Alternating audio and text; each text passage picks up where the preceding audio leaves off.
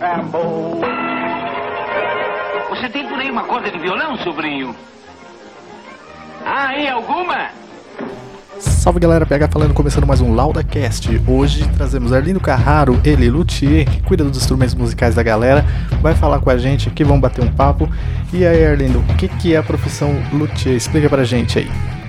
Cara, a loteria ela abrange muita coisa, desde você construir um instrumento do zero até você é, fazer a manutenção dele, fazer o, os ajustes que ele precisam, né? A minha parte era mais ou menos o seguinte: imagina que hoje tudo é feito na China e vem numa linha de produção. Então o que a gente precisa fazer é deixar aquele instrumento de acordo com o que o músico precisa. Tem gente que usa uma corda é, mais pesada e ele precisa deixar o instrumento com aquela corda e para isso ele precisa ser ajustado. É madeira, ela se move, né? Tem, enfim, N coisas que a gente pode fazer. Até mesmo instrumentos que geram problemas, assim, com o tempo. É, às vezes quebra alguma peça, enrosca alguma coisa, então a gente está lá para resolver isso aí. É basicamente isso. Tem bastante coisa, mas o que eu faço mesmo é resolver problema. Então, tipo, quando eu pego um instrumento, os trastes estão muito alto, tá doendo o dedo, dá aquela regulada, o instrumento fica mais macio, fica mais fácil de tocar, é tipo isso? Isso aí mesmo, cara. Tem gente também que às vezes compra um instrumento mediano e quer colocar umas peças mais bacanas, então a gente faz bastante disso aí. Né? Acaba tendo um, um instrumento com som legal, com tocabilidade bacana e um custo-benefício bem legal, assim, sabe? Fica com um instrumento legal, gastando pouco. Então, é o que mais eu faço assim no, no dia a dia. Da hora, e há quanto tempo você tá no mercado aí? Tá nativa desde quando? Cara, vai fazer 11 anos agora, no meio do ano. Eu tô, tipo, trampando com isso mesmo, né? Tipo, virou minha, minha fonte de renda, vamos dizer assim. Ou seja, essa é a sua atividade econômica, né? É, não faço mais nada além disso, mano. Cresci bastante com esse trampo mesmo, cara. Foi bem legal isso aí. A gente sabe também que há um bom tempo você participa também de bandas, né? Toca com a galera do underground. Você começou a trampar com isso uh, porque você tocava ou não tem nada a ver? Não, tipo, uma coisa levou a outra. Imagina que quando eu peguei, eu comecei a tocar guitarra mesmo assim, eu tinha, cara, 16 anos, assim, 15 para 16 anos. Comecei a tocar violão, assim, na igreja e tal. Minha mãe levou lá, tinha um pessoalzinho que ensinava, comecei a aprender. Meu primo me prestou um violão, aí você já começa a ouvir um rock, né? Já fala, mano, quero uma guitarra, quero barulho, distorção. Aí fui conseguir comprar uma guitarra, só que, velho, não tinha condição de comprar uma parada da hora, né? Então imagina que eu comprei uma guitarra Golden, assim, aquelas Floyd Rose. E, mano, óbvio que o bagulho não afinava. Não...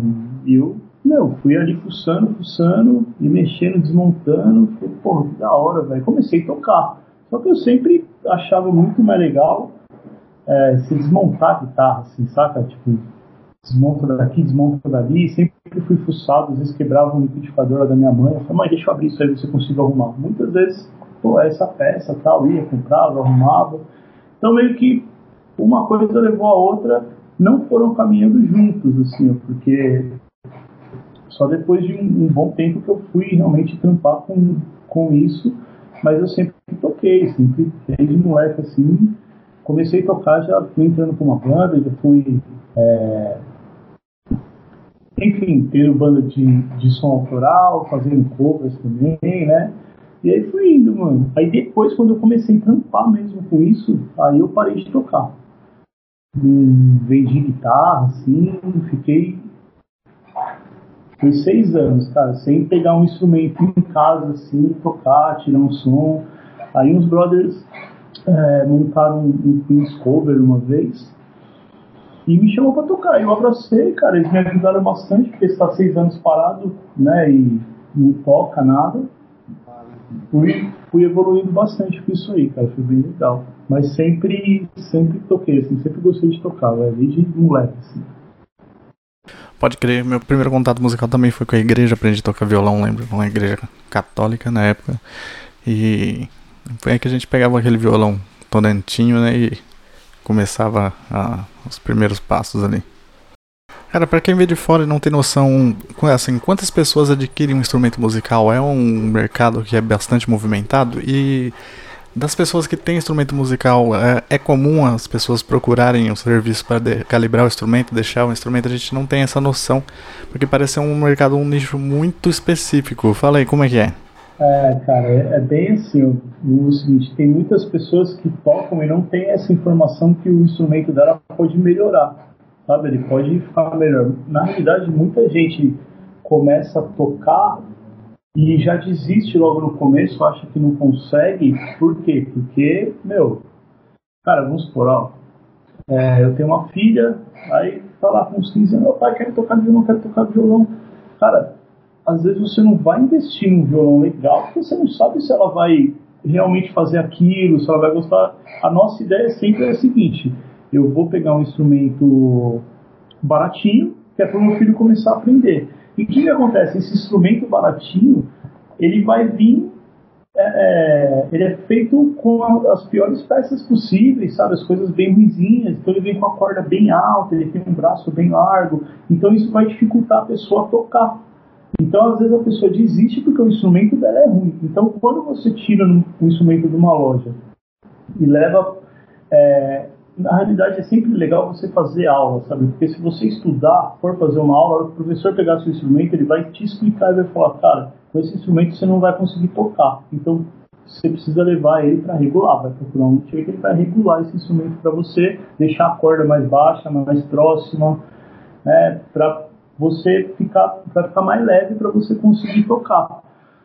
Então, se todo mundo tivesse realmente essa informação, é, mais pessoas iam tocar instrumentos, cara, isso aí eu tenho certeza. E vende sim muito instrumento, cara, vende mesmo bastante. O cenário gospel assim cresceu demais, demais mesmo no tempo pra cá, e é uma galera que que gosta bastante assim de, de deixar o instrumento da horinha mesmo, tá?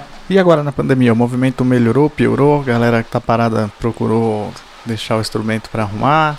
a galera que não tá podendo tocar agora, tem isso também, né? Tem a galera que não tá, que trampa na noite não tá conseguindo tocar, eles estão aproveitando para mexer, como é que é isso aí? Cara, o que que acontece? Na pandemia agora, eu fiquei bem, bem assustado, assim, porque fechou bar, fechou tudo, né, cara? E todo tipo de evento, eu falei, cara, eu vou, vou quebrar. Só que aí, cara, começou o seguinte, passou aquele, aquele primeiro mês mesmo que estava tudo bem tenso, acho que um mês foi suficiente para muita gente já dar uma surtada e falar, meu, preciso fazer alguma coisa da minha vida, não aguento mais ficar em casa, né? Aí o, a galera começou a lembrar que tinha um, violãozinho encostado, que tinha uma guitarra velha, ou aquele cara que tinha rotina de trampo, facu. Ele começou a ter tempo, porque, cara, tem tanto brother que gasta tipo três horas por dia pra para ir trampar, vai duas horas e meia para ir, duas horas e meia para voltar, e o cara perdeu cinco horas da vida dele. Imagina, imagina o cara que, que ganhou esse tempo na vida dele e ele vai fazer outras coisas, né, cara? Eu mesmo era um desses, média duas e meia para chegar no escritório. Então começou a aumentar, aumentar, aumentar trampo e, cara, resumindo, tô trabalhando bastante mesmo desde de no segundo mês assim da, da, pandemia não parou, não parou. Parei um pouquinho agora no fim do ano para descansar um pouco, mas eu tipo cresceu bastante. Eu percebi também que a maioria dos meus clientes não são realmente aqueles músicos que exercem a profissão, sabe? Ou é, tocam até tanto no, no underground, esse, mas a maioria são entusiastas assim e músicos de, de apartamento, vamos dizer, né? Assim, a galera que toca em casa mesmo. E essa galera que é robista, entusiasta, que tem aquele instrumento, né? Eu gosto de tirar um lazer com ele. Então foi bem bacana isso para eu entender um pouquinho melhor até os meus clientes, assim. Bacana, cara. Eu tinha a impressão que só levava instrumento em luthier quem trabalhava profissionalmente ou tinha um instrumento profissional é, mesmo. Então, o que, acontece, velho? A, a, quando a gente fala assim, a galera que toca na noite, tem dois tipos de músicos. Tem aquele cara que, que ele toca na noite e faz tipo um, um barzinho, ou aquele cara que faz voz de violão, né, cara? Tem até umas bandas covers que tiram um, um, uma graninha legal que, cara, se você fizer sempre, né, cara, pegar sempre é, sexta, sábado e domingo, cara, você, você levanta um dia legal. Só que não é um, uma baita grana. E o que, que acontece? A maioria dessa galera ela se vira, cara. É o cara que, tipo, não pode gastar tanto, assim, com instrumento. Não... Enfim, é o cara que aprende a fuçar, se virar, assim, né, cara? Tem é brother de um, de outro, não, um ajuda o outro. Essa galera, ela, ela meio que se ajuda nisso aí. E, então essa galera é uma galera que não me procura tanto, saca? Eu tenho, meu, bastante clientes, assim, dessa área, mas sentindo, se a gente começar a ver a galera que me procura mais, não é tanto essa galera. Aí tem os que são é, é, músicos mesmo é, de bandas famosas, vamos dizer assim, conhecidas, né, no meio, assim, que já realmente já, mano, um salário melhor, já, enfim, se mantém melhor. E essa galera, o instrumento precisa estar redondo, tem que fazer, né? É uma galera mais chata, porque muitas vezes gravam, gravam com, com produtores que são chatos, que o instrumento tem que afinar, tem que estar filezinho, não pode ficar pegando em nada. Então, essa galera é uma galera bem exigente também, assim, e gostoso de trabalhar. Então são, são vários públicos, assim, saca? E a gente tenta sempre fazer o, o melhor possível aí para todo mundo. Mas dentro de uma área, assim, é impressionante como tem essa, essa divisão, assim, de pessoas, tá? Cara, a gente já falou que essa é a sua profissão e tal, né? Mas quando a gente fala que um cara conserta alguma coisa assim, principalmente é, o trabalho manual, eu pago muito pau porque eu não consigo arrumar nada. É uma coisa artesanal assim, é tipo arte, né, cara? E aí a galera pensa, mano, nunca que esse cara ele vive só de fazer isso, só de dar um talento nas guitarras, tá ligado? É bem louco isso, né? É, exatamente, mano, exatamente. Tem bastante clientes assim, que às vezes perguntam e tipo, fala, pô, cara, você, você vive só disso mesmo, né, mano? É só, é só isso aí, cara. Né? Pô, da hora, tem gente que, que você vê que, que, mano, curte, nem imagina. E, cara, é uma, é uma profissão como outra qualquer. Eu tenho, tipo, uma meta diária, tenho que fazer aquilo de trampo. Eu cheguei num, num nível que, tipo, cara, eu, eu trampo, é, vamos supor, vai, 8 horas por dia e, cara, é o que eu tipo, tenho que trampar, saca? Eu não preciso é, é, me esforçar mais que isso. E, porque senão, cara, o negócio expande. Aí você tem que pegar alguém pra trampar com você. E aí você tem que ficar em cima, porque, tipo, eu sou chato pra caramba, saca? Às vezes eu vou fazer, vou entregar um trampo pro cliente, imagina, cara, uma outra pessoa que mexeu, eu vou ter que revisar, aí, cara, esse é, enfim, cara, é bem, bem relativo, assim, velho, mas mas dá pra desenrolar, velho. Não é, nossa, que, que trampo, né, velho? Nossa, ganho pra caralho, tô luxando, mas. é um trampo aí, mano. É prazeroso, né, velho? Isso conta pra caralho, assim, velho. Eu sei que se eu tivesse, sei lá, mano, estudado, tivesse puta numa uma outra área que seja, podia estar tá tirando uma, uma boa grana, mas não, não paga assim sossego. Ainda mais agora que, tipo, pô, tenho meu cantinho lá, tô tranquilo, saca? A gente trampa com com hora marcada, se hora que a gente vai, às vezes, meu, foda-se, vai 10, 11 horas da noite de boas, mas eu sei que vai, né, mano, você tá preparado, era muito ruim assim, você, pô, você tá na loja, mano, chegava um, chegava outro, chegava um amigo, aí você, não, vamos lá trocar uma ideia, não, pô, vamos tomar um café, e chega cliente, e chega aquele pessoal que não tem tanto conhecimento também, e às vezes não entende alguma coisa, você tem que explicar o porquê que aquilo é aquele preço, sabe? É foda assim, né? Tem o lado de vendedor também, que você vende o serviço, né, velho? Então você tem que, que ter a manhã da lábia também, né, velho? Não pode estressar, não pode mandar ninguém para aquele lugar. É embaçado, né? Não tem só o lance de arrumar assim, saca, velho? Tem as contas, tem o, o planejamento, você é louco, coisa pra caralho. Pode crer, né? Acaba sendo uma operação mais intimista, né? Você trabalhava sozinho na oficina, apesar que a sua oficina agora fica dentro de um estúdio musical, né? O pessoal passando pra gravar e ensaio de bandas em geral, né? Ah, sempre tem uma, uma galera passando por lá, né, velho? E conta pra gente aí, com essa galera toda que passa por lá, pessoal de banda, cliente, gente conhecida, como que é? Tem alguma história engraçada pra contar pra gente aí? Então, mano, história engraçada, cara. A gente ia ter que fazer um, um programa aqui só pra, só pra contar a história, cara, que acontece assim no, no dia a dia. Que, cara, tem uma melhor que a outra. Mas uma que, que cai bem legal aí de tudo que a gente comentou hoje foi uma vez um cliente, cara, ele chegou né, na, na oficina e a gente começou a trocar ideia, né, cara? Aí começou a sair um assunto, não sei por que caiu o assunto, cara, do, do né, de, de banda assim. Aí esse menino pegou e, e falou pra mim, ele falou, cara, meu, tem uma amiga minha, velho, ela é fotógrafa. Ela foi na, na banda, ela foi num, num show do, dos caras lá em Jundiaí. Ela foi com uma banda de uns amigos dela aí, que ela foi fotografar, né, fazer um trampo pros caras. E na van tava essa banda aí dos amigos dela e o pessoal do. do... Me ligando até qual história que é essa aí.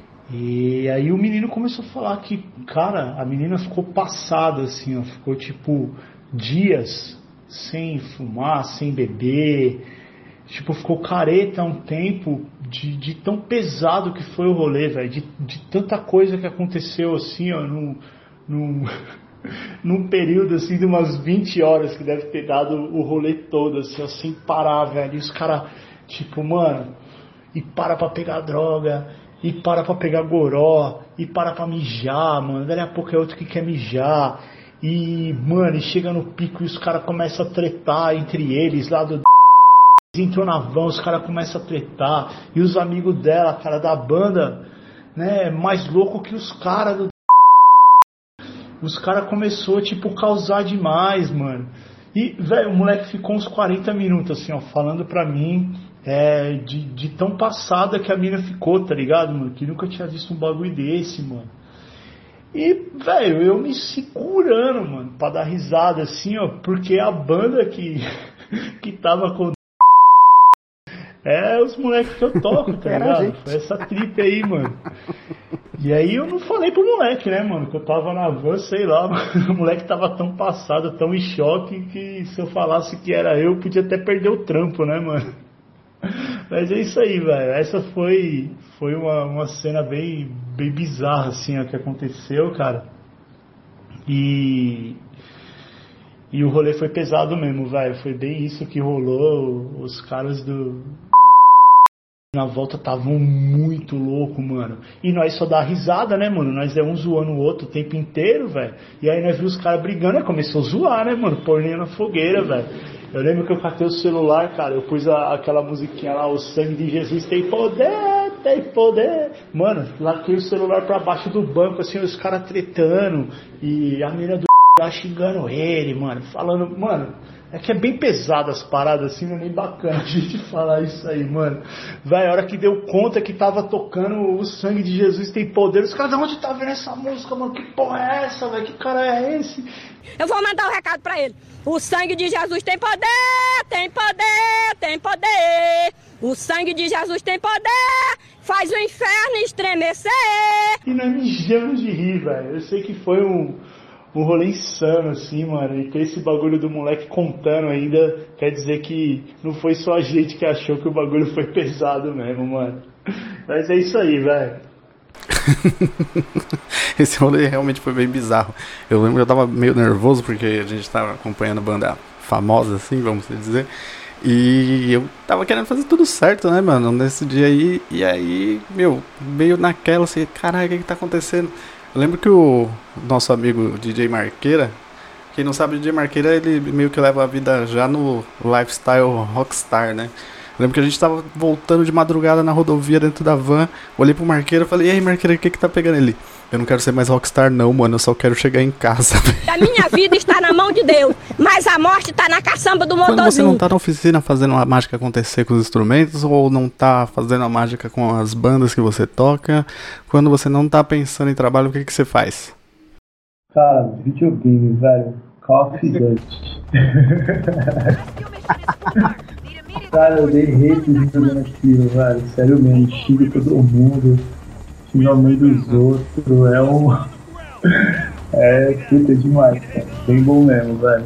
Gosto bastante, assim, foi, foi uma das coisas na época assim que eu comecei a trampar com isso, porque, cara, imagina você começa a trampar com instrumento, instrumento, e você chega em casa e você vai querer tocar guitarra, você vai mandar a guitarra pro inferno, velho. Você não aguenta mais a guitarra pra frente. Aí eu falo, velho, precisava de outra coisa. Aí vendi, tipo, vendi assim, troquei o violão no Play 3 da época Aí, puta, minha mina me deu GTA de presente, nossa, derreti, velho. Aí tudo, mano, depois não parei de jogar, depois eu voltei a tocar e tal. Aí esse tempo tocando videogame, né, velho? Mas, cara, o que eu gosto de fazer mesmo, assim, o que eu faço é, é um game, mano. Eu gosto de dar uma corrida, dar uma corrida sempre, todo dia, de leizinho, uma caminhadinha, uma corrida, uma andada de bike. Gosto de fazer um, um exercício, gosto de cozinhar pra caralho também. Às vezes é, puta, tô de boa assim, domingão, puta, não, vou fazer um rango da hora, tá ligado? Aí você vai, mano, começa a fazer uns de hora, o bagulho sai 5 horas da tarde, assim, então você dá uma relaxada, né, velho? E agora, dos tempos pra cá, mano, eu comecei dentro da música assim também. É, mexer com, com gravação, com produção, né, mano? Fazendo umas paradas minhas, umas viagens minhas. Tá, tá gostoso pra caramba também, assim. Tá, tu refrescando legal a cabeça. Tá dentro da música é uma coisa que você fica sentado, saca, cara? Você. É, é, é bem tranquilo, assim. Cara, você comentou de videogame engraçado nessa de desestressar do trampo, né? Eu tô trabalhando em home office também. E aí, você tá ligado, né? A gente trampa mil horas por dia. Nos últimos dois anos eu comecei a jogar videogame ah, com frequência, assim. Tinha um videogame aqui por causa da minha piveta, mas ela nem joga tanto. E aí, você falou de Call of Duty, que é em primeira pessoa, eu comprei o Cyberpunk 2077 e gostei pra caramba, cara. Foi o jogo que eu mais joguei até agora. É, e foi o primeiro jogo que eu zerei até agora. É, legal pra caramba. Nesse tempo todo eu nunca tinha zerado nenhum jogo. Aí sim, mano, que da hora. É legal, mano. Eu gosto de jogar o, o jogo online, assim. Pra mim eu peguei o tesão nisso, saca? Às vezes ah, eu fico é? estressado porque você é louco, mano. Você, você dá na, na cabeça do cara, se o cara explodir, o cara te mata mesmo assim, mano. Isso é revoltante, saca? Se você tá no farol, o cara, sei lá, roubasse o celular, você fala que mundo que eu tô, Os caras tá me roubando na careta. Cara, e a galera que tá ouvindo agora, quem quer dar um trato na viola, quem acabou de comprar seu primeiro instrumento, ou tá com o instrumento precisando dar aquele talento, onde a galera acha o Arlindo Carraro? Cara, isso pra achar é fácil. Meu nome, tipo, ou vai ser o porteiro do, do condomínio que vai chamar Arlindo, né, mano? Então você vai digitar lá Arlindo Carraro vai aparecer, cara. Qualquer rede social minha lá, vai aparecer meu contato, telefone. Então pode chamar em qualquer lugar, qualquer rede social, no WhatsApp aí. Aí a gente vai alinhando, cara. A gente alinha, a gente dá uma filtrada antes, né? Bate um papo. E é isso aí, facinho. Valeu, espero que a galera tenha curtido. Esse aí foi o barulho de Arlindo do Carraro e a gente ficou sabendo hoje o que faz um luthier. É isso aí, até o próximo LaudaCast. Valeu!